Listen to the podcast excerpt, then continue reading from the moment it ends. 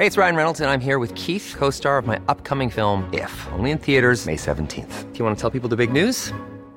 All right, I'll do. Sign up now and you'll get unlimited for $15 a month in six months of Paramount Plus Essential Plan on us. Mintmobile.com slash switch. Upfront payment of $45 equivalent to $15 per month. Unlimited over 40 gigabytes per month. Face lower speeds. Videos at 480p. Active Mint customers by 531.24 get six months of Paramount Plus Essential Plan. Auto renews after six months. Offer ends May 31st, 2024. Separate Paramount Plus registration required. Terms and conditions apply if rated PG. Heraldo Podcast. Un lugar para tus oídos. Noticias del Heraldo de México.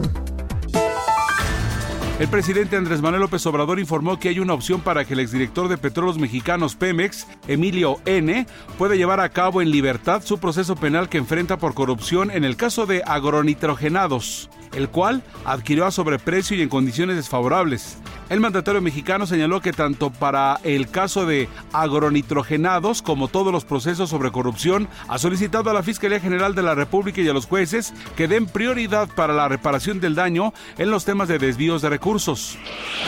Aparatoso accidente se registró esta mañana sobre los carriles laterales de la autopista México-Toluca al cruce con la avenida Roberto Medellín en la zona de Santa Fe en la Ciudad de México. El saldo, una persona lesionada y nueve vehículos involucrados, además de una unidad de transporte de personal. Las primeras versiones señalan que el camión de transporte de personal se quedó sin frenos e impactó contra nueve vehículos particulares que esperaban en el semáforo.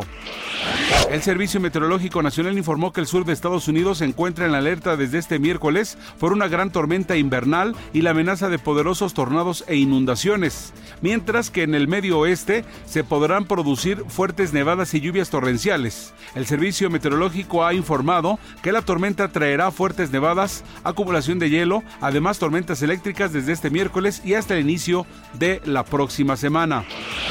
El Instituto del Fondo Nacional de la Vivienda para los Infonavit informó que 9 de cada 10 empresas que aportan cuotas ve con optimismo el desempeño de la economía en el país en el 2023. La encuesta de desempeño y prospectiva nacional de empresas en México, correspondiente al tercer semestre del 2022, indicó que 90% de las compañías estiman que sus ingresos aumenten o se estabilicen en los siguientes seis meses del año.